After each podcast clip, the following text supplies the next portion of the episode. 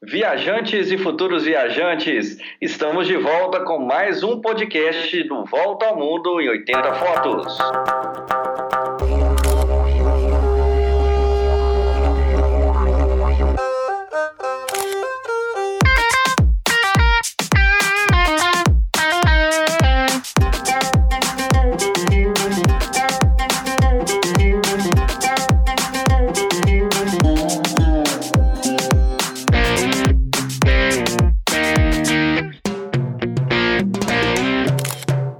Pessoal, como passaram a semana? Né? Estamos numa situação aí né, um pouco diferente.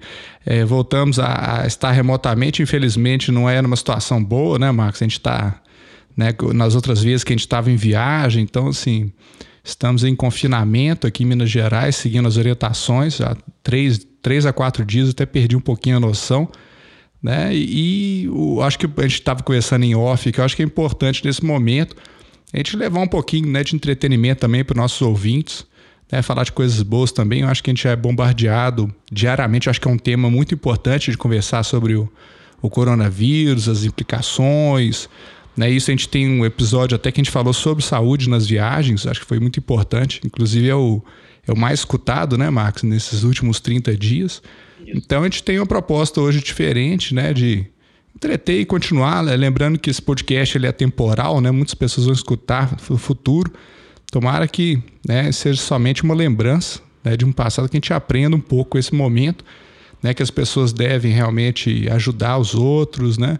E é uma questão de consciência de estar é, é, isolado nesse momento para ajudar não só a nossa família, mas a família dos outros, né? Independente. Então, um apelo que a gente faz aí em volta, volta ao mundo em 80 fotos é vocês realmente seguirem as recomendações, né? E, e, ajudar os idosos comprando coisas, né? Então acho que esse trabalho acho que é um, um grande aprendizado para a gente nesse momento, né, Marcos? É isso mesmo, Júlio. Olha, eu assim concordo plenamente com o que você falou. Quero também deixar aqui uma mensagem de esperança para todos os nossos ouvintes. A gente está aí com uma energia muito positiva, assim torcendo para que essa situação ela termine o mais breve possível e também que os resultados que a gente assim tem visto em outros lugares do mundo que não se repitam aqui, que a gente consiga vencer mais essa dificuldade aí que se colocou para nós. E também concordo com você assim que é um momento importante, nosso papel de trazer algumas informações, a gente aproveitar esse momento aí, que tem muita gente em casa, e é, confinada, isso é um problema assim sério, porque as pessoas ficam às vezes muito depressivas, sem poder ter contato com amigos, com familiares. Então, vamos trazer uma mensagem positiva aí. Nosso tema de hoje é um tema muito interessante. E quero reforçar também, assim, algo que eu tenho feito, acho que vale a pena para também todo mundo, assim, buscar esse momento aí mais introspectivo, é, para assim, aperfeiçoar alguma habilidade, estudar, correr atrás aí de planejar algum sonho, alguma atividade, né? E também se reconectar, assim, em termos espirituais, aí eu falo espirituais porque independe da religião, mas a gente buscar um pouco também um equilíbrio maior, para a gente é, ter essa, né, um pouco mais de esperança, e a gente fugir aí de algumas coisas que não são muito legais, talvez que não estavam acontecendo da forma que deveria ser. É, isso é verdade. Lembrando também, né, Marcos, que é, devido a, a, essa pandemia, nós adiamos o nosso evento né, em São João, né, até falar com nossos alunos uhum. para revisar os conteúdos, continuar firme aí no curso que, né, se Deus quiser, em breve nós estaremos juntos, né, presencialmente. Sim mas que isso foi só apenas um adiamento. O próprio é, Festival de Fotografia Tiradentes também teve motivos óbvios também, teve o seu adiamento, como todo evento, né, em Minas, no Brasil, está sendo cancelado. Mas a gente está firme aí na uhum. causa e vamos né, torcer para que tudo dê certo. Né? Um grande abraço aos nossos ouvintes internacionais também, né, que estão passando, Sim. principalmente os nossos ouvintes da Itália, que estão passando por momentos bem complexos. Né? Nós temos uma ex-aluna né, que está morando na Itália e está lá, né, desejando força para todos os italianos, espanhóis, enfim, todas as pessoas que estão passando por isso aí. Né? E para começar também, é, é, importante lembrar que dia 6 de abril a gente vai ter o nosso workshop, esse é online, então esse está mantido. Né? Até um, quem é, tiver ainda de confinamento vai poder né, escutar as aulas e, e revisar e participar né, ativamente. Inclusive, eu estou fazendo vários cursos online para preencher ainda mais esse tempo, né, para manter a mente ocupada. Uhum. a gente está sempre pensando aí, né, Marcos? O que, que você fala aí desse, do, do nosso workshop, Marcos? É isso aí. Eu quero frisar o que você já colocou aí para todo mundo, que é um workshop online. E tem mais uma informação também que eu acho que é fundamental. Eu queria que você comentasse quanto é que vai custar mesmo esse workshop, Júlio? É, o workshop, esse workshop é totalmente gratuito, né? Então é importante aí, eles não vão desembolsar nada aí para para participar desse workshop. Uhum. É uma forma que a gente tem, né, Marcos, de compartilhar conhecimentos, né, de 20 anos de viajante Isso. aí com você, eu também, muitos anos aí fotografando, uhum. né, mais, mais, bem mais de 20 anos fotografando, e compartilhar isso de uma forma, né, que a pessoa que não quer, às vezes, necessariamente virar um fotógrafo profissional, mas quer trazer boas lembranças, gosta de fotografia, se interessa em fotografia de viagens, né, que é um grande desafio, que nesse momento a gente está impossibilitado uhum. de fazer. Tá, a ideia agora é a gente né, se preparar mesmo para, na primeira oportunidade, aí, quando as coisas estiverem bem tranquilas, né, a gente poder é, fotografar nossas viagens, que é uma forma excelente de descansar, conhecer outros lugares, né? Então isso é bem interessante. Sim. Ô, Júlio, e sem contar que eu tenho falado com as pessoas que me perguntam que é, várias oportunidades vão surgir depois que tudo isso aí passar, essa crise passar, e nada melhor do que já estar preparado para poder aproveitar essas oportunidades.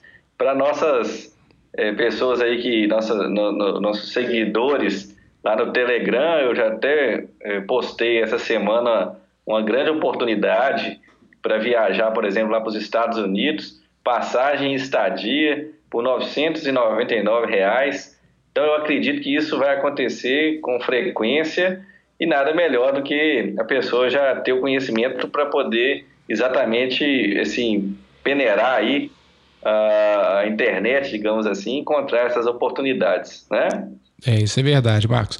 Então a gente vai começar a nossa pauta, né? Foi votado no Telegram também, já que você falou, né? O nossos, nosso público isso, Telegram escolheu o tema dessa, dessa semana, então que é bem interessante. E qual que é o tema, Marcos? Fala para nós aí. Olha, é, o tema realmente, é, a gente colocou lá mais uma vez uma, uma enquete com três assuntos diferentes e venceu lá aquela que tem o tema Aproveitando as experiências culinárias em minha viagem. Então nós vamos falar de cozinha, nós vamos falar de comida, nós vamos falar de coisa boa. No, coisa maravilhosa. Inclusive, né, quem, quem não escutou ainda o nosso episódio sobre a, a nossa viagem no Peru, né? O, o Dávila, por exemplo, o objetivo dele na viagem era uma, uma viagem gastronômica. Né? Eu também adoro, né? Para quem conhece meu trabalho, eu fotografo é, publicidade, principalmente fotos de culinária, já fotografei para alguns chefs aqui em Belo Horizonte. E, e, é um prazer, assim, nessas viagens, sempre já né, ir lá no TripAdvisor, ver os, os, restaurantes mais qualificados, que cabem no bolso, né, Marcos? Isso é interessante, é importante também. Uhum. Né? Tem que caber no bolso também. Né? Em Paris eu não tive oportunidade de jantar em nenhum restaurante lá, não, que não cabia muito no bolso. Né? Mas no Peru, a gente teve a, a, a, chance de ir num restaurante do Acúrio, que é um, um chefe lá muito famoso. E a culinária dele é muito interessante, né? Vale muito a pena. Né? E um prato que a gente tem uhum. muito típico, porque, na verdade, o, o Peru ele é dividido em áreas, né? Então, por exemplo, em Lima, né, que foi o segundo destino que a gente teve no Peru, é, o que é mais famoso lá é o ceviche. Você conhece o ceviche, Marcos? Hum. Ô, Júlio, eu já ouvi falar, né? é, um, é um tipo de peixe, não é? Isso, o ceviche é um peixe, é um preparo de um peixe cru que ele é cozido, entre aspas, aí no, no limão, né? Então ele tem um sabor, uhum. né, cítrico, assim, bem diferenciado que é muito gostoso. Né? Então, no, no, no em Lima, uhum.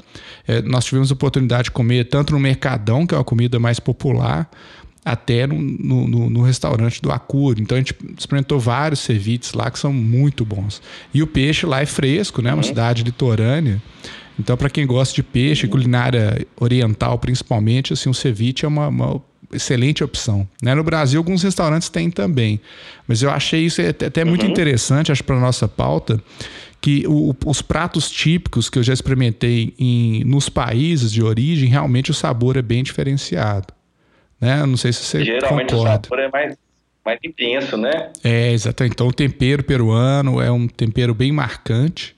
Algum, alguns casos picante, mas um picante diferente, né? São temperos bem exóticos, assim. Eu gostei, uma, uma dica para quem for em Lima, né, comer o ceviche. Já no caso lá no, no, no, em Cusco, né, a cozinha cusquenha era um pouquinho diferente. Né? Então, no caso lá, os pratos uhum. típicos é o cuí, né, que é o porquinho da Índia. Esse eu confesso que eu não tive uhum. coragem, não, viu, Marcos? Esse aí eu fiquei com dó do porquinho, sabe? E ele vem inteirinho, assim, assado. eu uhum. não achei muito interessante. Diz que é maravilhosa a carne, não tive coragem, não. Mas o outro prato também. Hoje é... eles, colocam uma, eles colocam uma maçã na boca do, do porquinho da Índia ou não? Não cabe, né? Porque a boca dele é pequenininha. É. e eles é. vêm nos petinhos, assim, é Verdade. muito bizarro. Depois vale a pena, depois vocês procurem é, cui, é, é, comida peruana no, na internet, vocês vão ver que tem uns porquinhos lá. É, é bizarro, assim, eu não tive coragem, não. Mas um, uma. É.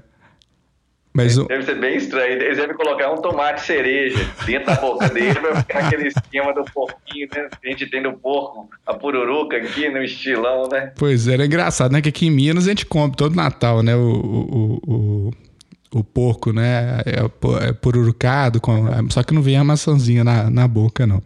Agora, o interessante é que um é. prato que, que a gente experimentou lá, que foi muito bom, é a carne de alpaca. Você conhece alpaca, Marcos? Uhum. Sabe o que é alpaca? Olha, eu, eu tô imaginando aqui, mas eu queria que você me conte aqui que você não tá falando daqueles bichinhos bonitinhos que tem lá nos Andes, não, né? É, infelizmente são eles mesmos, assim. É, parece com lhamas, né? Mas é um tipo de lhama que chama uhum. alpaca. Elas são lindas realmente, mas a carne é muito saborosa, né? E lá é um prato típico também, né? De comer, acho que é o filé, não sei se chama, poderia chamar assim, de alpaca né, num, num, num restaurante também muito bacana de um chefe né, é, peruano, mas a cozinha é muito boa, Marcos. É uma carne assim, uhum. ela é mais magra, com sabor mais forte, mais intenso, extremamente macia. Lembra muito os filés, as carnes que a gente come na Argentina, assim. São carnes muito uhum. macias, uhum. muito saborosas. Né? Então, assim, eu, eu não, não, arrependo de ter comido a alpaca, não. Apesar de dar um pezinho na consciência, né? Que é um bichinho tão simpático, né? Uhum. Mas, é verdade. Agora, a, a culinária lá no, no, Peru é muito forte também, o que eles chamam de maíz, né? Que para nós aqui em português é o milho. Lá eles têm diversas, é, é, uma diversidade muito grande de tipos de maíz. Né? Tem o moreno, que é o, o, o é tipo negro, né? O, o, o, milho. Tem várias cores, sabores. E, e, é realmente quem for lá vale a pena provar. Né? Inclusive tem uma bebida de maíz uhum. também, né? Que é bem típica lá. Legal. Então, assim, é, quem for ao Peru, é, a, a, visita culinária, digamos assim, é muito boa. E uma, até aproveitando uma dica, acho que foi você mesmo, Max, que me deu também, nesses países latinos, né? Principalmente América Latina aqui, é, você tem aquele menu do dia, né? Que é um, você consegue Sim. comer bem com preço muito, muito menor. Né? E o que, que seria esse menu? Uhum. Você tem entrada, o prato principal e a sobremesa, ou café às vezes, né? E você paga um Sim. valor fixo. Então, isso é lá, verdade. por exemplo, eu lembro que um prato lá custava em média, sei lá, 20, 30 pesos. Pesos não, desculpe. É Novo Sol, né? É soles. Novo Sol. E, uhum. e, e o, o, menu você pagava às vezes 15 soles né, pelo menu do dia. Uhum. Então, assim, é, na Argentina Sim. também é, é, a mesma coisa, no Chile, né? Então, é uma dica uhum. para os viajantes aí procurar o menu do dia. Esse menu do dia é um macete para você almoçar e jantar com preços muito diferenciados e geralmente são pratos sugestão do chefe, então já tem uma combinação. Né, lá no, no, no, Chile, no Chile não, desculpe, no Peru também a entrada lá muito famosa é, é um, um, caldo é, de quinoa, né? Tipo uma sopa né, de quinoa, uhum. assim, que é muito saborosa também. Então as entradas lá, né, por serem geralmente lugares mais frios, a gente foi no inverno, então você tem um, um caldo, uma sopa, depois o prato principal, que geralmente é um, um pescado ou uma alpaca, alguma coisa assim, e a sobremesa, né? Aí tem doces típicos lá também que são bem interessantes, né, Marcos? E o vinho, tá né? Você falando da Argentina, né? Eu vou te perguntar se teve lá naquele siga la vaca ou qualquer outro é restaurante, tipo churrascaria em Porto Madeiro. Sim, é, é, lá eu, nós fomos no, no Siga Lavac, agora um, um melhor prato que eu comi na Argentina foi no Madeiro Tango, no jantar lá, que foi assim, maravilhoso. Tanto o show quanto a, a culinária. Comi né, uma, uma carne muito boa, também com risoto, um risoto de camarão, se não me engano, é, é, mas era uma comida maravilhosa também. A comida argentina também é bem interessante. Até uma curiosidade: é no Madeiro Tango, não, mas em alguns restaurantes que eu fui lá, não sei se aconteceu com você também, Marcos. A carne via sem tempero, né? Você tinha que colocar sal, tempero na hora. Isso é muito estranho, né? Assim, porque aqui no Brasil é está acostumado já vir, né? A carne é, temperada no prato, né? E lá vocês colocam, colocam molho. Chegou Pode ah, falar. E você chegou a experimentar o tintulim lá? Esse eu não experimentei não. Como é que é, Marquinhos? É, o tintulim, para quem não conhece, ele parece assim uma tripa, uma espécie de uma tripazinha frita, não sei exatamente se frita ou assada, e ela é servida, parece uma moedinha assim, você percebe. Eu lembro a primeira vez que eu vi, tem a impressão de ser uma espécie de uma, sei lá, como se fosse ali uma, uma pedaço de uma aveia é, cheia de gordura por dentro, um negócio assim meio, meio diferente. E na ocasião eu estava com a Lara, a gente olhou aquilo ali, parecia um negócio um pouco gorduroso mesmo, muito saudável. Apesar da insistência do garçom para que a gente experimentasse, eu tenho até uma assim uma vontade de em muitas viagens de fazer ali uma experimentação da comida local, mas é, essas comidas gordurosas assim não estão muito no meu é, cardápio aí preferido. Então eu acabei deixando para lá, mas não, esse aqui eu não vou não. Eu prefiro até quando eu pego lá uma, uma, um pedaço de carne, eu prefiro normalmente aquele que vem com mais é, limpo possível, sem gordura então, eu te confesso que não peguei, não. Essa não encarou, não, né? Não, mas, mas lá as carnes são, são, são muito boas, né? Eu acho que é uma coisa assim, eu arrisco bastante, sabe, Marcos? A gente até conversou em outros episódios, já que principalmente aquele episódio sobre viajando de ônibus, né? Agora, sim, sim, sempre procuro lugares né, que são bem recomendados e tal. E, e eu acho interessante pedir recomendação para pessoas locais, né? Não turísticas. Né? né? Sair fora de guia, sim, essas coisas que às vezes as, as indicações, nada contra os, os, guias, mas muitas vezes eles indicam lugares que são turísticos, né? Eu gosto de conhecer lugares que têm a comida é. tradicional do lugar. Então, conhecendo pessoas é locais, elas vão indicar né, é, restaurantes que são interessantes, que não são. Tanto é que em, em Cusco eu fui em restaurantes que não tinha nenhum estrangeiro. Né? As pessoas falavam só espanhol, mesmo você vê que eram peruanos que estavam ali. Então, isso é bem interessante para você conhecer a comida mesmo, típica né, do, do, uhum. do, do local. Agora, eu já paguei preço por isso também, né? Então, geralmente, assim, dá um, às vezes dá um desarranjo intestinal, uma coisa, comida forte, né? Toda vez que eu vou na é. Bahia, eu, eu, meto a cara nas comidas pesadas lá e depois eu pago o pato, né? Uhum. Mas não, não, não dá para arrepender, né? Essa, essa, essa observação, por isso que eu acabei de falar, assim, eu, as comidas com muito óleo, eu tenho uma restrição, assim, porque eu não sou muito acostumado.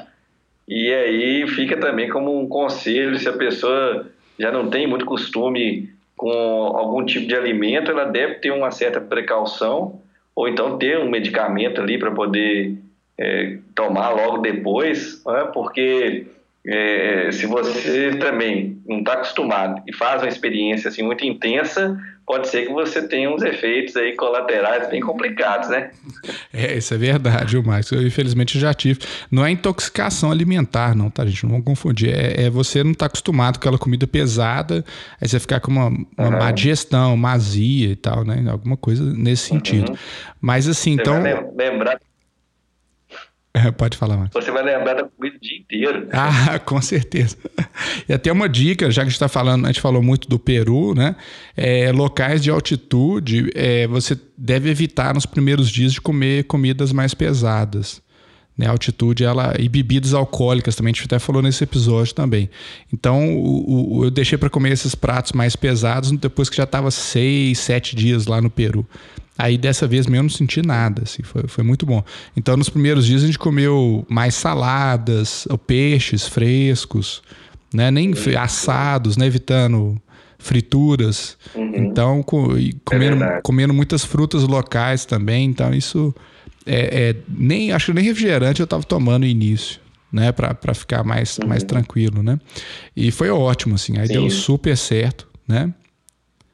Sim, sim. Ô, ô Júlio, quero fazer uma, uma pergunta para você. É, qual que é, assim, o prato que você considera que mais te impressionou das suas viagens? Tem algum tipo de, de, de, sei lá, de algum país, uma comida típica de algum país? O que, que foi essa grande experiência que você considera aí a mais relevante? Interessante, Marcos, que a, a comida que eu, eu, já comi desde criança, mas que me impressionou tanto na qualidade quanto o tempero, o sabor, você estava presente também. Né, foi um, um filé de bacalhau fresco, não sei se poderia dizer assim, lá em Lisboa. Né, foi no hotel que a gente ficou. Né? Interessante que é, nós rodamos Lisboa inteiro provando, provando bacalhau, tudo quanto é tipo de bacalhau, seco, desfiado. E esse filé de bacalhau no hotel que a gente estava ficando foi o melhor né, que eu comi até hoje na vida, assim. Foi uma experiência, assim. E foi um menu também. Eu lembro que a sobremesa também era uma coisa fantástica, assim. Então, aquele filé regado ao, ao bom azeite português né, com vinho verde, se não me engano, que a gente tomou também. Então foi uma experiência gastronômica assim inesquecível, né? Eu realmente no Brasil nunca comi um, um bacalhau tão, tão gostoso. Em termos de sobremesa também o pastel de Belém, né, que eu só tive a oportunidade de comer na uhum. segunda vez, né? Senão que a gente foi enrolando, né, Max, para comer o, o famoso uhum. pastel de Belém. E o pastel de Belém só é no bairro lá, Belém mesmo, não tem, não tem outro lugar. É, fora é. chamam de pastel de é nata, verdade. né? Então a, a culinária uhum. portuguesa, assim, foi uma experiência maravilhosa. Outro prato também que eu, apesar de não gostar de frutos do mar, mas é, foi uma experiência muito positiva, foi a, a deixa eu lembrar o nome, é o, o prato famoso de Barcelona, a paella, isso, a paella. Ah, ok. Né? Então, é, okay. também foi uma experiência fantástica em Barcelona, também gostei bastante da, da, da culinária espanhola também, achei bem interessante. Né? E, e a paella foi, Legal. tava bem saborosa mesmo. E você, Marcos, qual foi a comida que destacou para você de positivamente, assim? Olha, eu também tenho algumas experiências assim bem, bem legais. Mas eu destaco, até lá no perfil do professor Fogg, eu tenho contado a respeito de uma viagem que eu fiz para a Dinamarca, e essa parte até eu não contei. Nós tivemos lá uma visita numa região que antigamente era uma região portuária, até se assemelha um pouco a história lá de Porto Madeiro, uma região que era assim bem degradada e foi recuperada e hoje é um, um assim, uma referência de restaurantes, bistrôs, né? é, é bem bacana. Essa região, se eu não estou enganado, ela chama Nihavnes. Se não tá, de repente, eu não sei exatamente a pronúncia, porque é dinamarquês, mas é o que é o que eu entendi na época. E nós fomos um restaurante, primeiro uma experiência realmente diferente, porque tinha música alguns artistas se apresentando na rua, então a música sendo tocada é, no violino, é, no violoncelo, um negócio assim fantástico. E aí depois nos serviram uma comida excepcional. Uhum. Realmente um negócio que ficou guardado na minha cabeça por duas razões. Primeiro, exatamente pela a carne, uma carne maravilhosa, um gosto assim fantástico e também pela experiência do preço, que depois veio, veio a conta. Aí é que eu sempre conto, ó, você vai numa viagem, você tem que passar pelos dois pontos, né? Você às vezes é, não vai todos os dias gastar um dinheiro assim muito alto aí para poder fazer uma, né, uma ali para sua alimentação, mas em alguns momentos vale a pena fazer esse investimento. É, e, e, foi fantástico, cara. Que, que experiência. E como você está falando também das sobremesas, eu lembro que a gente estava lá e a gente sentia um, um, aroma, um cheiro assim fantástico.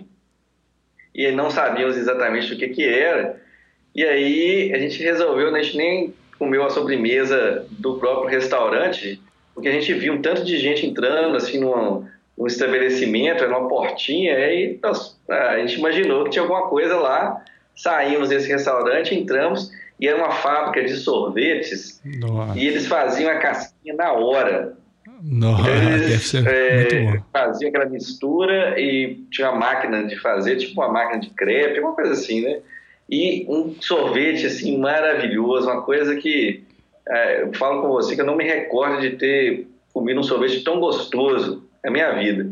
Então foi uma super experiência assim que eu gostei demais. Vai, que bacana. E, é, já que nós falamos também da Itália, só para complementar, eu também vou te perguntar. Eu me recordo, minha, eu tenho uma prima que esteve na Itália alguns anos atrás, antes da minha primeira experiência lá na Itália, e ela falou assim: Ah, não gostei muito das, das massas, porque aqui no Brasil é mais gostoso. Então eu viajei já com isso na cabeça, mas eu acho que, assim, minha, minha própria experiência aí foi fantástica. Entramos num restaurante lá em Roma, fantástico, diferente. Ele era no subsolo de uma construção antiga, com uma ambientação assim medieval. E lá nós comemos uma lasanha que eu vou falar com você, viu? Nó, só de pensar aqui já me deu fome. né? Você tem alguma experiência? É, eu concordo com você também, Marcos. É, lá eu, nós provamos né, talharinhos, raviolis e, e lasanhas também. E eu também concordo com você. Eu achei o sabor diferente daqui. Não falar que é melhor ou pior, é diferente. Né? Eu acho que é, a gente não. Porque o brasileiro, é, que é como toda cultura, né? Acho que em termos de culinária, a gente vai acrescentar o gosto o paladar daqui, igual a comida japonesa mesmo, que eu gosto bastante. Depois você vai até falar dessas experiências, né? E, e por ter convívio né, com japoneses, né, que são que moram no Brasil, eu já comia a comida típica né, do Japão mesmo. Não tive no, no Japão, mas é bem diferente. É muito o tempero é diferente, não é tão forte né? Igual os Max com creme cheese, é invenção americana ou brasileira, enfim, né? Então, sabores diferentes. Uhum.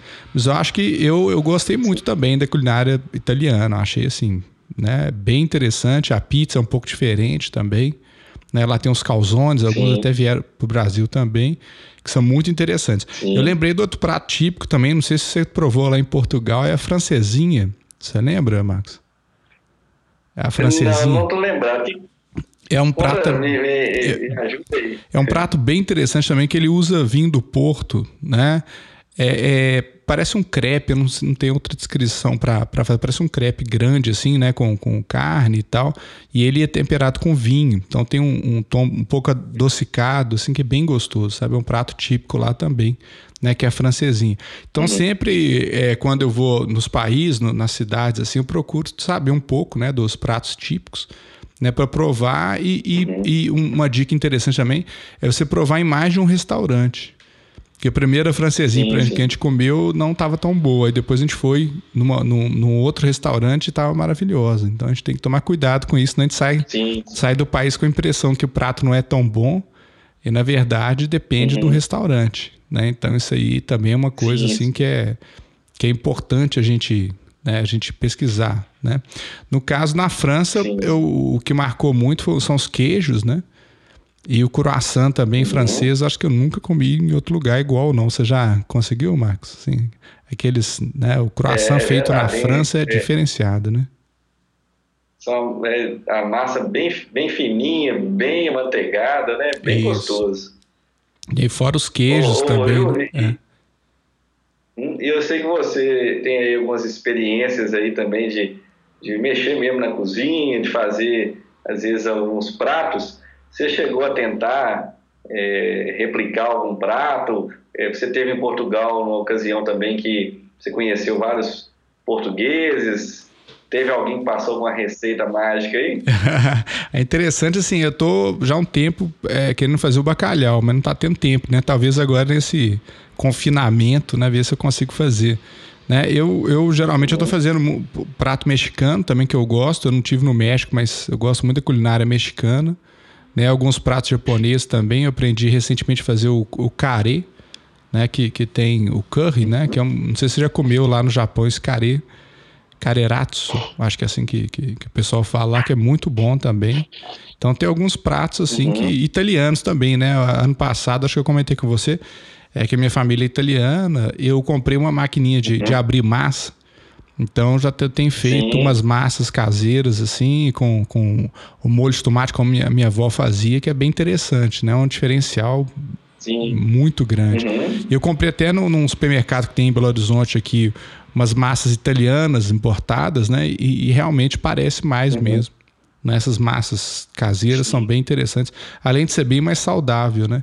Então, essa, essa, é. essa ideia, eu tô com vontade também de melhor, é, aprender algumas co cozinhas peruanas, só que eu tenho que comprar os ingredientes, são muito específicos, né? Então a gente tem que. Sim, né? sim. Mas eu realmente Às você tem é razão. É, eu gosto muito de cozinhar também. Então é uma, uma chance não só de comer, né? Cozinhar e fotografar, né? Mais importante também. Essas fotos, essa semana eu posto alguns pratos que eu, que eu fotografei. Eu lembro que no Chile, por exemplo, tem um restaurante muito interessante, chama Como Água para Chocolate, que é até baseado no, uhum. naquele filme, né? Você chegou aí lá, Marcos, no, no, nesse Como Água para Chocolate, não, esse restaurante? Nossa. Não cheguei a conhecer. Eu, eu não me recordo. É, é, bem bacana, eu não me recordo o prato que eu, que eu, que eu pedi na época. Mas depois eu vou até resgatar pela foto, assim, mas o que chamou muita atenção era a sobremesa, né? Que eu tirei até a foto, eu vou ver se eu posso para vocês verem também. Então isso é uma coisa interessante que é, é, a apresentação visual do prato é muito importante, né? Ainda mais que a gente está falando de, de um projeto que lida com fotografia, viagens e tal. E registrar isso é muito interessante, né? Eu gosto também de registrar muitos mercados, né? Então os legumes, uhum. igual no, no, no Lá no Peru fotografei muitos milhos, né, desses tons diferentes, as uhum. pessoas nas carnes, os peixes. Então são temas sempre interessantes, né? Inclusive uma dica para quem vier aqui em Belo Horizonte, né, o mercado central aqui é um, é um lugar maravilhoso para fotografar também, né? Você vai muito ao mercado central sim, aqui em Belo sim. Horizonte, Marcos? Sim? É, eu não tenho tido assim muita, muita oportunidade é, recentemente de, de fazer isso não, mas mas realmente eu sei que a experiência lá, não só de é, da experiência de comer, mas também de ver, de sentir os cheiros, é um negócio assim, é bem legal, né? Bem, os mercados geralmente centrais em diferentes países são locais que as pessoas devem visitar, porque elas vão ter oportunidades aí de conhecer coisas que são bem diferentes. Então você vai às vezes então, lá tem, por exemplo, um, um, local que vai vender um biscoito muito gostoso, um bolo, é, e pratos também, como a gente está acabando de falar aí, pratos diversos aí, dos mais variados, que valem a pena a gente, a gente experimentar, né? É, isso é verdade. Até um, um, uma dica de uma experiência gastronômica para vocês fazerem realmente é ir no mercado, conhecer os ingredientes, né? Pesquisar um pouco. Eu acho que é, é, o, pelo menos a minha tática, não sei como é que é a sua, Marcos, gente está falando de valores, de restaurantes e tal. Então, geralmente, nas minhas viagens, eu tiro um dia ou dois para fazer um jantar, né? Um pouco mais sofisticado, eu pesquiso os restaurantes. É, no TripAdvisor é, é uma boa opção, porque eles mostram tanto a, classificação de qualidade do restaurante, com muitos comentários, também você vai ver a, a quantidade de, de cifrãozinho, né? Para você ver o, se o cabe no bolso, né? O custo desse prato. É. Então, isso é verdade. E, e isso é, é, verdade. Isso é uma, uma solução interessante. E, e, e, geralmente eu já faço meu planejamento já, é, é, pelo menos alguns dias. Se tem um restaurante legal, eu vejo se tem um museu bacana perto. Aí eu vou sincronizando, né? esse trajeto, esse trajeto, porque eu acho que é uma coisa que a gente, você fala muito no curso também, que a gente deve evitar de fazer deslocamentos muito grandes, que você perde muito tempo. Então você tem que sistematizar, né? Tipo, assim, ah, você vai para um, um, um, por exemplo, vai para um, um museu específico, já tem um restaurante bacana ali perto, você já aproveita para isso. À noite, é. né? Vai sair para um lugar, depois vai para um restaurante. Então, isso é cada Sim. vez mais, minhas últimas viagens, estavam muito sincronizados. Agora, às vezes também o acaso é muito interessante. Né? Eu lembro que eu estava uma vez em Buenos Aires, na Biblioteca Nacional lá, e, e eu abri o TripAdvisor na hora e perguntei sobre restaurantes que ele indicava perto. Ele indicou um bistrô uhum. maravilhoso, assim, pertinho, e você vê que só tinha argentinos, assim, não era um bistrô turístico, né? E foram pratos muito certo. bons também, com sobremesa, com tudo. É, é, o espanhol ajudou que ele não falava inglês, não falava português, então você vê que foi uma experiência assim ao acaso. Então, aconteceu isso também Sim. no bairro Gótico, em Barcelona.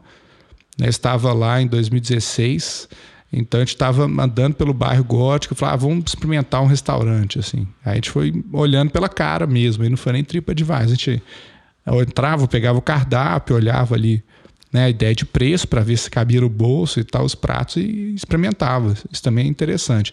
É, até eu queria saber de você, Marcos, assim, uma, uma questão para a gente né, ir para os finalmente da nossa pauta. E pratos exóticos, assim, coisas que, que não foram tão boas, assim, como é que foram suas experiências negativas em culinárias internacionais? É. é eu sei que você é mais complicado para comer, né? Assim, eu, eu sou mais aberto a, a nosso preço, sei que eu seja mais restrito, né?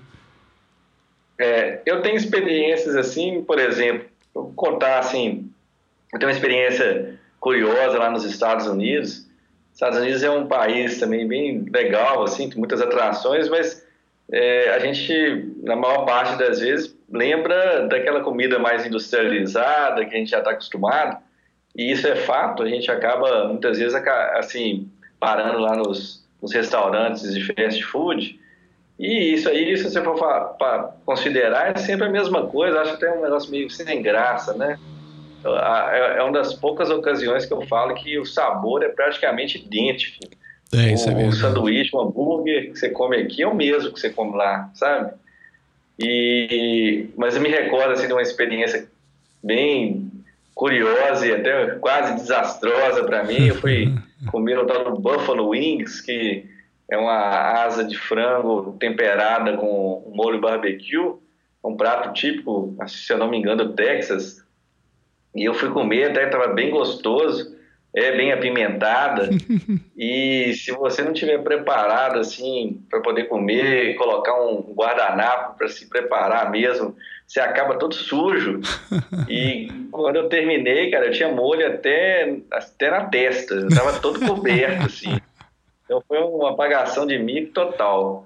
Mas ah, pelo menos esse, nessa ocasião a comida estava gostosa. Tava boa a comida. Mas eu tenho é, eu tenho duas experiências assim que acho que sempre vou, vou citar uma experiência lá no Japão do a tal do o tal do natto que que é um feijão fermentado que mesmo tendo pouquíssima assim percepção de sabor eu, eu comentei isso há poucos dias atrás é, a gente estava falando, né, num, numa ocasião aí, é, a respeito dessas, dessas experiências culinárias, e então me recordo assim que o gosto era horrível. Até, se eu não me engano, eu citei isso aí também no nosso podcast sobre saúde, que eu cheguei a falar.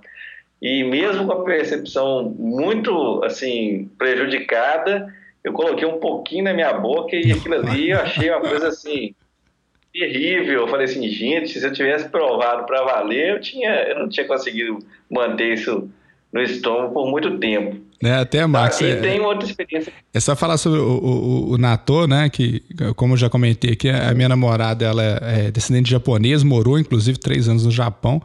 E ela falou que detesta também. Uhum. E o pai dela adora. Ela falou que ela não aguenta nem ver. Quando ele vai comer esse natô, ela, o povo tem que sair da cozinha, senão, senão ninguém aguenta. Assim. É mesmo? Ah, então ela não gosta também, né? Ela não gosta, que até ela brincou para falar que vai fazer para você depois. um pouquinho. Ah, me conta desse dia aí que eu vou fugir, hein? É e qual que foi o outro, é, Max, então? A outra experiência, assim, pra, uma experiência bem decepcionante, nós fizemos uma viagem também há uns anos atrás, fomos para Holanda e chegamos num restaurante e já estava assim mais meio da tarde, já estava com uma fome já bem assim, aquela que já está manifestando já há algum tempo. Então nós entramos nesse restaurante, era um, um, comida tipo um que a gente tem aí no Brasil, uma comida quilo, né? É, um, um restaurante tipo buffet, na verdade. Hum, e aí eu fui servindo, identifiquei claramente que era arroz, porque o arroz branco ele é muito comum na culinária em vários países. A batatinha frita também é um prato mundial. Hoje acho que para qualquer lugar que você viaje, você vai encontrar, né? É, tinha também um pedaço lá de carne, eu identifiquei, não sabia exatamente qual, é, qual que era a carne, se era carne não deu para ver assim, tudo escrito em holandês, eu não domino. E tinha lá um negócio que eu falei assim, gente, achei feijão legal, né? Na Europa, pedindo feijão, arroz com feijão, esse aqui que eu vou encher o prato. Não, eu até imagino o que, é que deve ser eu, isso. Quando eu coloquei na boca, era um negócio doce. Ah. Eu não sei te falar o que era, mas, mas eu só tenho a certeza, não era feijão. e o prato ficou todo doce, mas um negócio estranhíssimo. E acabou com a minha experiência ali, porque eu achei a expectativa era tão alta de comer uma, uma comidinha mais conhecida, e a decepção foi tão grande que eu fiquei até desanimado.